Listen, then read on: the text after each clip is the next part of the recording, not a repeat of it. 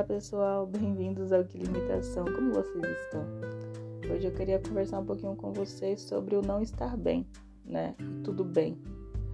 Estamos vivendo, tem, estamos vivendo um tempo muito, como é que eu posso dizer, sensível, no qual as pessoas querem trazer uma super produção, um super estilo de vida, em que envolve uma alimentação perfeita, exercícios maravilhosos, uma rotina quase que sem nenhum tipo de problema, uma positividade excessiva.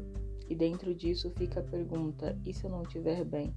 Eu sou obrigada a entrar dentro desse looping de autocuidado como se fosse uma obrigação ou uma empresa? Será que a gente percebe que estamos vivendo uma situação atípica na qual terão dias que realmente não vai estar nada bem e que apenas terá necessidade, existirá necessidade de ficar na sua, deitado assistindo a Netflix comendo um brigadeiro? Parece que nós não nos permitimos mais viver o simples, especialmente nesse tempo em que estamos diante de tantas mortes, diante de tantas pessoas doentes, diante de uma pandemia, né? Não é um passeiozinho que a gente está fazendo, não são férias escolares é o isolamento social diante de uma situação que está extremamente caótica e que nós não sabemos efetivamente quando é que vai acabar, nós não temos noção de quando sairemos desse caos. Então, por que eu tenho que estar bem? Porque eu tenho que estar cumprindo com o checklist criado por influenciadores de que eu preciso estar sendo super produtiva. Não faz sentido, não faz sentido nenhum. Não faz sentido a gente se cobrar, não faz sentido a gente se colocar numa situação tão desfavorável na qual nos sentimos mal porque os outros estão demonstrando uma perfeição na rotina. E isso me faz refletir também sobre um outro ponto, né? Sobre o que que eles estão mostrando e o que que é que está acontecendo de verdade. Se a gente pegar diversos influenciadores que estavam levantando a hashtag Fica em casa, se cuida, se previna, foram os mesmos que criaram festas, entre aspas, clandestinas com os seus amigos, dizendo que não estavam nem aí para a quarentena, que não estavam nem aí para o isolamento social. Eles, os mesmos, são os que compartilham para você se cuidar. Os mesmos também, ou outros, como você preferir, postam sobre dieta, emagrecimento, corpos perfeitos. Mas o que nos garante que aquelas fotos que a gente vê nas redes sociais não são puro Photoshop? O que, que nos garante que eles realmente estão fazendo todos esses tipos de dietas e exercícios e mantendo esse corpo perfeito que só existe no ideal? Na ideia, no imaginário.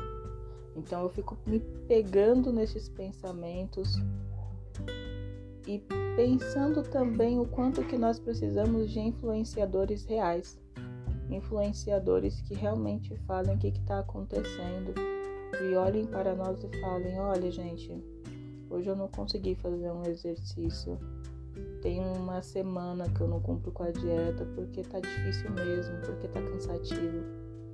Mas isso não existe, né? Apenas existe a ilusão de um mundo perfeito, a ilusão de que tá tudo bem e não está. E se eu quiser chorar pelos mortos que nem são os meus mortos porque eu não tenho vínculo, mas não deixam de ser meus porque são seres humanos que tinham uma história? E se eu quiser ficar quieta?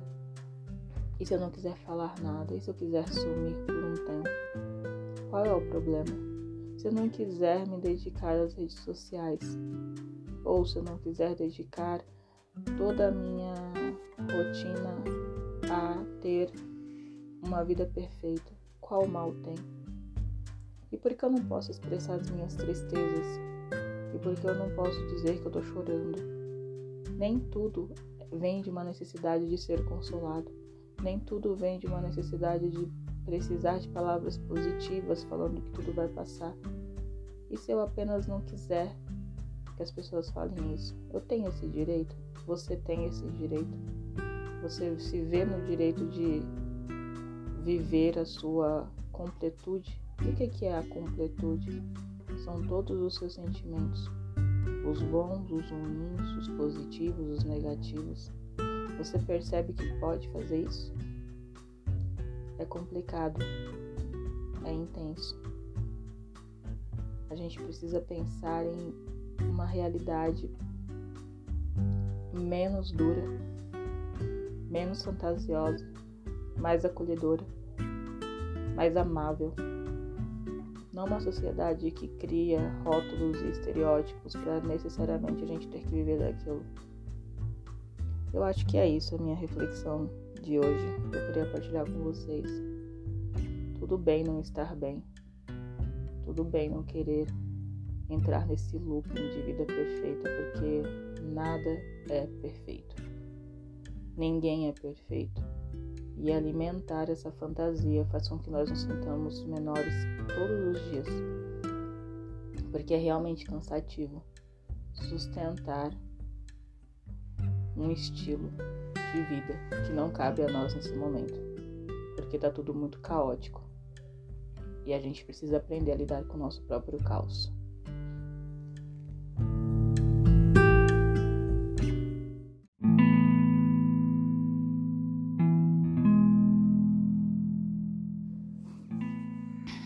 Olá, bom dia, bem-vindos ao Que Limitação.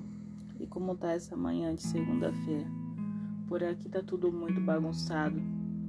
Tentei gravar esse podcast pela terceira ou quarta vez e eu realmente não encontro palavras suficientes para poder falar sobre o que está acontecendo no mundo. Mais especificamente sobre a questão do racismo. Parece que nenhuma palavra é suficiente, parece que nada que eu fale aqui vai gerar algum tipo de mudança, porque afinal não vai mesmo, né? Não há mudança que a gente sonha, que é um país, um mundo sem o racismo. Após a morte daquele rapaz nos Estados Unidos, eu fiquei refletindo muito sobre o quanto que a nossa sociedade vem seguindo esse racismo estrutural e no Brasil um racismo velado. São piadas disfarçadas, são comentários disfarçados. É tudo muito disfarçado, mas a bala que mata um negro não é disfarçado. Eu me lembro daquele menino que morreu aqui no Brasil, no Rio de Janeiro. Aquele pai gritando em cima daquele caixão. Eu tenho a imagem nítida até hoje. Quantos pais não tiveram que enterrar os seus filhos? E eles sabem que é tudo por conta da cor da sua pele. E quando o país entrou em luto por causa de Marielle, até hoje nós não temos nenhum tipo de resposta o quanto é doloroso pensar no racismo pensar que ainda existe o racismo, pensar que ainda somos rotulados pela cor da nossa pele. Chega a ser cansativo e doloroso. É uma luta atrás da outra. Aqui no Brasil já está um caos diante de tudo que nós estamos vivendo, diante de um governo que oprime, diante de um governo que apenas faz com que nós nos sintamos piores a cada segundo. Parece que nós estamos contemplando o pior da sociedade. Parece que quanto mais tecnologia, mais conhecimento vem com um bônus aí, mais preconceito, mais racismo, mais exclusão. Eu fico impressionada como existem pessoas que ainda não se sensibilizam com tudo que está acontecendo. Pessoas que não entendem que a cor da pele não pode ser determinante para absolutamente nada. Eu estava aqui pensando sobre quantos amigos meus não foram abordados pela polícia pelo simples fato de serem negros. E não foi algo escolhido, porque eu acho que ninguém escolhe sofrer de racismo. Ninguém escolhe passar por isso. Ninguém escolhe ter que falar para um filho como tem que ser a, o seu comportamento diante da polícia quando se é negro. Nós escolhemos um mundo melhor, mas como viver esse mundo melhor? Parece que quando nós gritamos socorro, as pessoas dão risada da nossa cara. Parece que quando nós falamos isso aqui é errado, parece que não podemos nem falar isso, porque somos tirados de mimizentos, eu odeio esse termo. Somos tirados de dramáticos porque nós somos muito sensíveis. Mas será que nós somos muito sensíveis? O nosso povo está morrendo diariamente. E qualquer luta, qualquer menção de luta parece que não é suficiente para combater esse sistema racista que está sendo, está sendo não, que é instaurado na sociedade. Eu estava conversando com um amigo meu esses dias e em uma dessas conversas ele falou da amiga que não se via negra porque não sofria racismo. Como trazer para uma pessoa que ela é negra e que não necessariamente precisa sofrer o racismo, já que o povo dela já está sofrendo? Como fazer com que nós negros entendamos que somos um?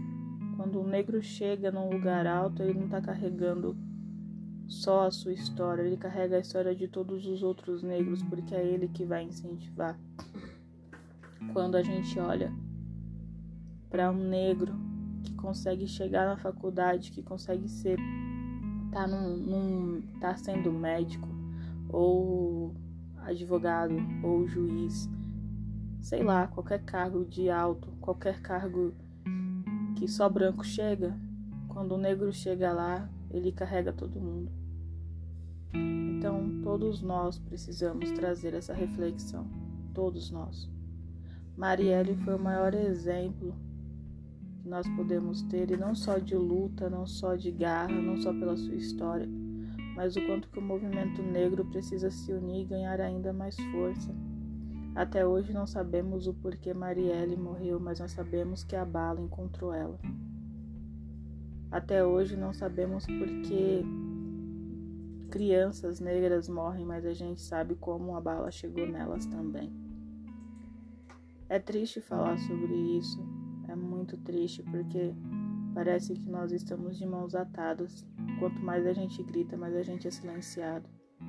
Como se fazer visto? Como trazer essa sensibilidade, mas não só a sensibilidade, mas como realmente mudar o pensamento das pessoas diante de uma sociedade que só vem oprimindo, oprimindo, oprimindo. É complicado, é triste, é lamentável e eu Realmente não acredito que existam palavras suficientes para poder expressar a dor que cada um de nós está sentindo, porque cada ato de violência truculento que acontece para a pessoa negra é uma facada no nosso peito. Cada dor de uma família que perde o seu ente querido é a dor nossa, como se fosse alguém próximo é um luto constante, porque a gente realmente não consegue superar. Toda vez que nós passamos pelo luto, parece que vem outra história, parece que vem outra coisa, parece que vem outra morte. Toda vez que nós passamos por um luto, parece que alguém vai vir e vai trazer outro e deixar na porta. É triste, é muito triste. Como não chorar pelos nossos mortos? Como as pessoas não se sensibilizam com tantas mortes? Até quando nós iremos sofrer? Até quando? E é isso. Peço desculpas se eu falei alguma coisa errada.